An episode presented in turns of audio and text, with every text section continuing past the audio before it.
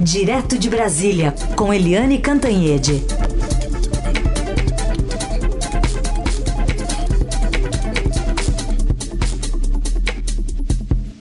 Oi, Eliane, bom dia, tudo bem? Bom dia, tudo bem, Carolina? O Heisen também está com a gente hoje? Não, Heisen, sabia que ele está de férias? Ah, é, é verdade. O Heisen está de férias, volta lá para dia 21 ou 22 de janeiro, se não me engano. Enquanto isso, é por nossa conta e risco. Mas você sabe que eu sabia disso, porque eu até acompanho ele pelo Facebook e tudo, ah, e a gente se despediu. eu só perguntei porque eu tô com saudade dele. Ele tá, né? Ele deve estar tá ouvindo a gente, eu acho. Tá se, se, atualizando das notícias do dia. Ô, Eliane, me diz uma coisa. Vamos começar falando sobre ainda essa repercussão toda envolvendo é, a tensão entre Irã e Estados Unidos e, consequentemente, o Brasil, porque ontem teve esse chamamento aí é, da diplomacia brasileira para explicar aquela nota do Itamaraty. É mais uma vez aquela máxima, né? Em guerra que não é nossa, a gente não deveria entrar? Olha, é, é a típica, típica guerra em que o Brasil não tem nada a ver com isso e o Brasil não tem tamanho para entrar e o Brasil não ganha nada com isso. O governo do Irã chamou o embaixador brasileiro no Teherã para explicar aquela nota de sexta-feira que foi muito clara, apoiando os Estados Unidos, condenando o terrorismo, né, cheia de recados sobre o terrorismo é, para o governo do, do Irã e terminando e citando explicitamente uma condenação às ações, né, às ações anteriores do Irã contra a embaixada a, a, embaixadas americanas. Ou seja, o Brasil, naquela nota, ele já embicou para um apoio aos Estados Unidos e isso pode ficar muito mais evidente, muito mais explícito quando uh, e se realmente isso descambar para uma guerra, porque neste caso os Estados Unidos vão chamar o Brasil, vão exigir um apoio é, mais claro e, quem sabe, até ações. Então há um temor muito grande no Brasil de que o governo Bolsonaro, por ideologia, por essa fixação ali no governo Trump, etc., e, e Estados Unidos e tal, que venha se meter numa fria. O mundo está muito, é, está muito dividido, porque a China e a Rússia é, já dão manifestações contra a ação norte-americana, ou seja, China e Rússia, que fazem parte dos BRICS junto com o Brasil. Né, já deram sinais de condenação à ação americana que matou o general Suleiman do Irã numa ação no Iraque num terceiro país. A OTAN né, tá do lado contrário. A OTAN está apoiando a ação americana e condenando as ações do Irã como terroristas.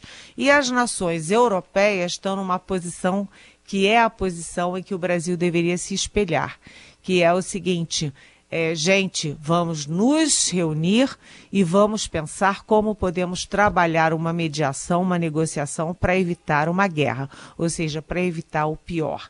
Enquanto isso, você ontem teve um disse, não disse, porque o comandante americano das tropas na região, no Oriente Médio, é, de, é, distribuiu uma nota que foi confirmada pelos dois lados, tanto pelo Irã quanto por setores dos Estados Unidos, é, confirmando a saída sem problema, a, a saída programada das tropas é, do, dos Estados Unidos no Iraque. E depois, no final do dia, depois que já era manchete internacional, o Pentágono americano desmentiu isso, ou seja, está uma discussão no governo americano se tira ou não tira as tropas do Iraque. E, ao mesmo tempo, você tem uma discussão também muito importante nessa questão toda, é porque o Irã Uh, diz o seguinte: ah, tá, então estão me atacando, eu desisto totalmente do acordo nuclear que foi firmado em 2015 com os Estados Unidos e com a Europa para é, evitar o programa nuclear do Irã. Né? Se o Irã joga fora o acordo, o Irã se sente livre para enriquecer urânio e para desenvolver ogivas nucleares, ou seja, aumentando o risco de uma guerra nuclear no mundo. É tudo de uma gravidade enorme e o Brasil, o máximo que deve fazer é se manifestar pela paz, pelo fim da beligerância e compor com os países que desejam paz, desejam neutralidade e paz. Mas não é isso que a gente está vendo. A gente está vendo o Brasil assumindo um lado, o um lado dos Estados Unidos. E isso vai criar problemas do Brasil, não apenas com o Irã, mas com o Iraque e com todo o Oriente Médio. Aliás, a gente estava conversando mais cedo aqui com um professor de Relações Internacionais, o Sidney Leite, que ele é especialista em Oriente Médio, e a gente estava é, chamando a atenção para uma, uma questão importante, porque até o, o Benjamin Netanyahu ontem é, sinalizou de que o, o, Israel não tem muito a ver com isso, né? Ele não pode ser arrastado para essa crise. Enfim, uma manifestação de que até o Israel até Israel, que está muito ligada nessa questão, quando se fala em Estados Unidos ou vingança aos Estados Unidos, também se fala de vingança a Israel, também está colocando o corpo fora dessa situação, enquanto o Brasil parece que está colocando o corpo dentro, né? Está entrando cada vez mais nessa, nessa tensão lá no Oriente Médio, né, Eliane? É, o Israel é um dos pivôs dessa crise, porque quando você pega a crise do Oriente Médio, Uh, antigamente, né, tradicionalmente, historicamente, a crise era a crise Israel-Palestina. Né? Todo, todas as todas as crises e todas as tentativas de negociação eram em cima de Israel-Palestina, mas você, de uns anos para cá, você tem claramente um outro foco, que é o foco do Irã. O discurso mais contundente contra Israel é o discurso do Irã, desde o Ahmadinejad, que mandou no país de 2003 a 2000 e 2010 eu não, não tenho certeza, mas que mandou naquela época ali do governo Lula, quem mandava no Irã era o Ahmadinejad. E o Ahmadinejad, ele negava o Holocausto e negava o próprio Estado de Israel. Ou seja, o Irã é o mais é, crítico, é, mais adversário, assim, é, do, de Israel. E mesmo assim, Israel está tendo uma, uma, uma posição de prudência, porque sabe que nem ele, nem ninguém, nem o mundo lucra com uma radicalização de posições. O melhor a trabalhar nesse momento é como a Europa está fazendo. É, é fim da, da escalada, é negociar a paz e manter o Irã dentro do acordo. Quem rompeu o acordo unilateralmente foi os Estados Unidos, mas a Europa manteve o apoio e o Irã agora a, a, o grande esforço é para o Irã manter o acordo e não desenvolver armas nucleares a essa altura dos acontecimentos. Eliane, bom, assim acho que você também respondeu a pergunta do Daniel, que também gostaria que você comentasse essa cobrança do Irã de explicações do governo brasileiro. E eu passo para o segundo assunto, que é um destaque aqui do Estadão de hoje, uma reportagem do Renê Pereira, falando sobre a falta de dinheiro dos governadores que tem feito com que eles vendam é, diversos ativos né, dos estados, dentre eles hotéis, zoológicos, tem muita, muita, muito, muitos ativos envolvendo é, transporte, né, envolvendo rodovias, é, a, a, o setor de telecomunicações, a própria setor da energia elétrica, mas é uma forma dos estados conseguirem dinheiro para honrar os compromissos, a, apesar da reforma da Previdência ter sido aprovada e parte do problema ter sido a longo prazo resolvido, né? É, o problema é essa palavrinha-chave aí que você falou, longo prazo. A reforma da Previdência, ela resolve o problema, ela estanca a sangria a longo prazo. Mas o problema uh, da União e dos estados e municípios é um problema muito mais imediato. E a reforma da Previdência, ela em si não resolve a questão. Tanto que você tem três outras reformas engatilhadas: a reforma administrativa, a reforma tributária e a reforma é, trabalhista. Então você tem tem que ter, tem que cuidar da questão fiscal. O Estado está muito inchado, o discurso sempre do Paulo Guedes. E quando você vê que os governadores estão nessa toada, ou seja, estão aí na mesma toada do governo federal de vender ativos, é, privatizações, concessões, PPPs, etc., envolvendo tudo. Você mesmo já disse, hotéis, zoológicos, é, estradas, né? No São Paulo, por exemplo, né? O São Paulo está licitando amanhã, já, né? Dia, amanhã, quarta-feira, dia 8, um trecho de 1.200 quilômetros de rodovia que vai demandar 14 bilhões de investimentos. Por que, que São Paulo faz isso? Primeiro, porque o Estado não tem condições de arcar com esse custo. Então, se o Estado não faz, não tem a estrada, né? não tem a melhoria.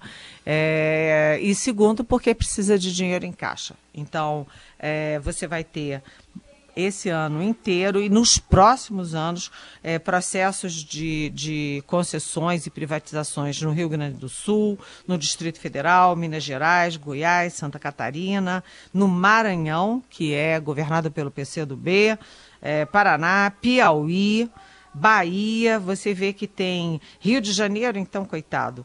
Espírito Santo, Mato Grosso, ou seja, você vê aí governos é, do PT, governos é, do, do PSDB, governos do MDB, não é uma questão mais ideológica. Quem está discutindo essa questão das privatizações sob o ângulo ideológico está com o pé em 1970, né, 1980, porque é, o mundo inteiro já admite que o Estado tem que ser mais enxuto, mais eficiente e você tem que usar mais a energia da iniciativa privada para garantir desenvolvimento, bem-estar e inclusão social, inclusive. E a gente vai falar agora sobre um impasse que está travando a compra de urnas eletrônicas já para as eleições agora, né, de, de 2020 e fez com que, Eliane, a própria ministra Rosa Weber tirasse todo mundo de férias e promovesse, julgasse já, é, marcasse para amanhã uma sessão extraordinária para decidir sobre o que, que, vai fazer com essa licitação, já que as empresas não cumpriram né, os requisitos técnicos para que pudessem é, oferecer essa possibilidade de compra pelo TSE. Pois é, é, essa história foi exatamente assim, a história, né? A gênese dessa reportagem do Rafael Moraes Moura, que é o meu querido colega aqui na sucursal de Brasília do Estadão. A ministra é, Rosa Weber, que é do Supremo Tribunal Federal e é presidente do TSE, o Tribunal Superior Eleitoral, convocou uma reunião de emergência para amanhã em Brasília, em pleno recesso e aí o Rafael disse assim, ué, tem alguma coisa errada. É, reunião de emergência em pleno recesso, os ministros, cada um está num lugar, todo mundo viajando, etc. Tem alguma coisa errada. Aí ele foi atrás e foi ver que mais uma vez você tenha um, um embrólio com a questão das urnas, porque o TSE lançou um edit, é, edita, é, edital que tinha dois objetivos. Primeiro, é, substituir os, aquelas urnas eletrônicas, os equipamentos que foram produzidos em 2006, 2008, estão precisando de, enfim, de atualização. E segundo, aumentar o número de urnas. Então, as urnas hoje são de 470 mil, a ideia era ampliar ali em quase 40%, em mais 180 é, mil urnas. E aí tá lançado o edital, foram é, concorreram duas empresas e estava tudo bem, é, duas empresas habilitado, a, a, se habilitando, que é a Positivo e a Smart Matic. E aí deu deu chabu, porque é, houve problemas burocráticos, bu problemas técnicos com as propostas, é, foram inviabilizadas e agora está tudo em aberto, né? A menos de 10 meses das eleições, você não sabe como é que vai ficar. Isso é um problemão, um problemão e amanhã vamos ver como é que os ministros vão é, vão se virar, porque as urnas eletrônicas são, obviamente, fundamentais para um processo eleitoral como como a gente tem no Brasil, um país continental como o Brasil. O presidente Jair Bolsonaro implica muito com urnas eletrônicas. Na campanha dele 2018, ele dizia que podia ter fraude, etc. O pessoal da campanha dele também dizia tal. Se tivesse tido, ele não tinha sido eleito, né? Portanto, ele. É, ou então ele foi eleito com fraude. É, é, se tem fraude, tem para um lado ou tem para o outro. Mas, na verdade, o sistema brasileiro de urnas eletrônicas é um sistema reconhecido no mundo todo. Vem gente do mundo inteiro é, conhecer e ver como funciona. É um, é um resultado rápido, um resultado muito limpo e tem mais, como o sistema ele não é internet, ele não tem uma rede aberta, ele funciona dentro dele, é muito difícil ter fraude. Ah, e além de tudo tem testes é, científicos, tecnológicos, toda, toda eleição tem um rastreamento, um teste para saber se há furos, buracos no sistema. Agora até tem uma história interessante que toda vez você estava dizendo, né? Toda vez tem isso em eleição de haver problemas com urnas, etc., com o processo. Eu e o Rafael fomos almoçar com representantes das Matic na eleição de 2018 e eles, os representantes, estavam explicando para a gente como é que funciona. É, naquela época eles estavam concorrendo à urna de papel, né? Aquela que imprimia, né? A impressão. É. Isso, 10% para, vamos dizer assim, servir de checagem para o sistema eletrônico. E aí ele estava explicando para a gente detalhadamente como funciona, funciona assim, funciona assado, e da, da, da, da, da. Aí a gente saiu do almoço com a matéria pronta para escrever. Quando a gente chegou, sentou, o TSE cancelou a licitação toda e as Matic ficou fora do processo e a gente teve que jogar a matéria fora e fazer outra. Agora, foi muito engraçado e naquele momento quem impressionava muito para a urna de papel era o Bolsonaro, né? É. E aí depois o Supremo Tribunal Federal decidiu que não era necessário e acabou com essa história de urna de papel. É, mas em ambos os casos a questão era é, questões técnicas compatíveis com a urna, né? É. Agora também, é, aparentemente, o, o, o, sistema ali é tão é, rebuscado ou tão difícil de ter acesso, justamente pela questão de segurança, que às vezes, ou pelo menos que a gente tem visto aqui, as empresas não estão encontrando uma forma de atender as expectativas que pede a licitação, né? Exatamente. E você vê só duas concorrem, né? É. é um sistema bastante sofisticado que exige muito vamos dizer, muita tecnologia. Eliane, tem pergunta aqui dos nossos ouvintes? Eu acho que dá para fazer as duas perguntas numa só, porque elas têm o mesmo assunto. Uma, uma é a Thaís Correia. Ela se refere a mais uma vez um ataque do presidente Bolsonaro à imprensa. É, ela pergunta aqui, aqui isso deve não e isso deve voltar a acontecer. Como os jornalistas podem lidar com essa que parece uma estratégia do presidente? E a outra chegou em áudio, que eu vou colocar aqui também para o nosso ouvinte é, ter acesso, é do ouvinte Aguinaldo de Guarulhos. Bom dia, Eldorado. Eu queria fazer uma pergunta. O que vocês da, da, da Eldorado, o que o Estadão, inclusive, Rádio Eldorado, qual é a avaliação que vocês fazem do jornalismo brasileiro? É, a gente recebe várias informações e aí qual é a avaliação? Ele é um bom jornalismo, no geral? Que nota que seria? De 0 a 10 para o jornalismo brasileiro.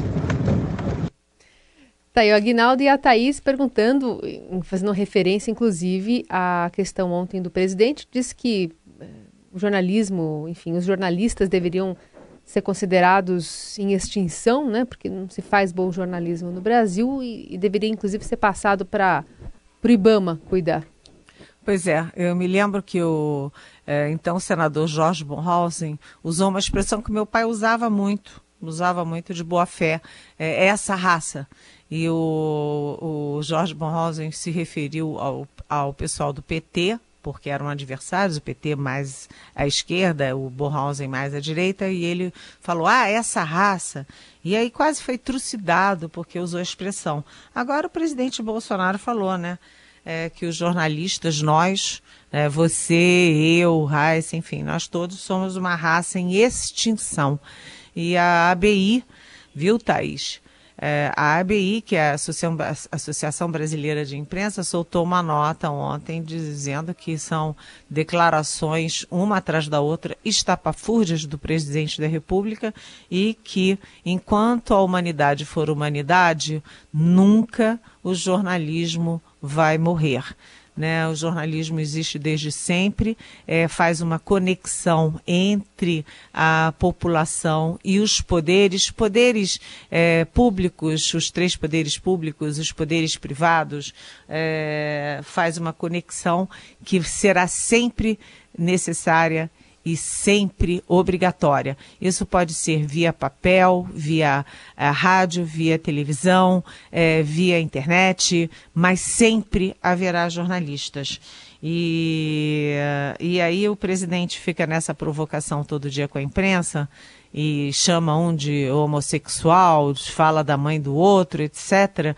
Eu tenho a impressão que ele gosta dessa. Ele acorda animado em travar essa briga, porque assim ele alimenta a guerra nas redes sociais. Se vocês virem é, o grau de beligerância das redes sociais contra nós jornalistas é uma coisa absurda, é de uma grosseria, de uma virulência, sabe? As pessoas nem leem direito o que eu escrevo, fazem comentários ignorantes, agressivos, sabe, desnecessários, é tudo em nome de ideologias com as quais eu não estou nem aí, sinceramente.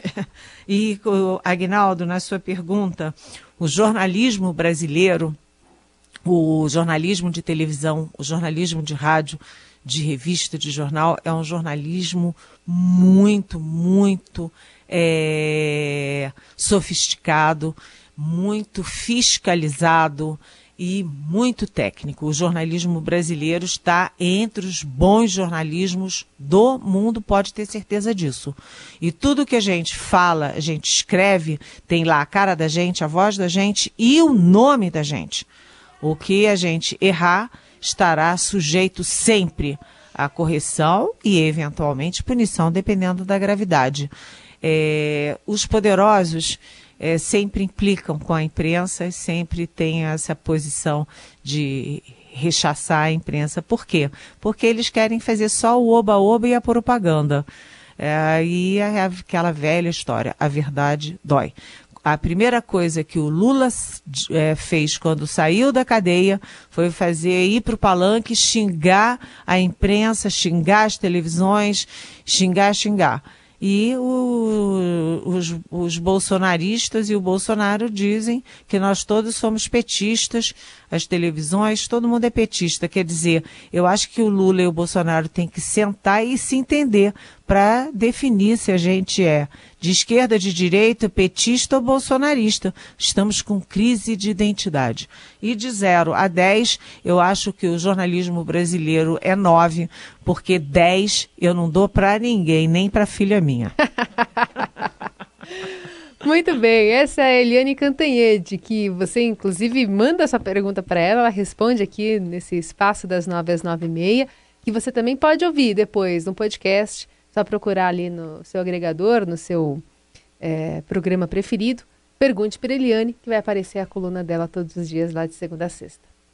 Eliane, obrigada, viu? Até amanhã. Até amanhã. Beijão.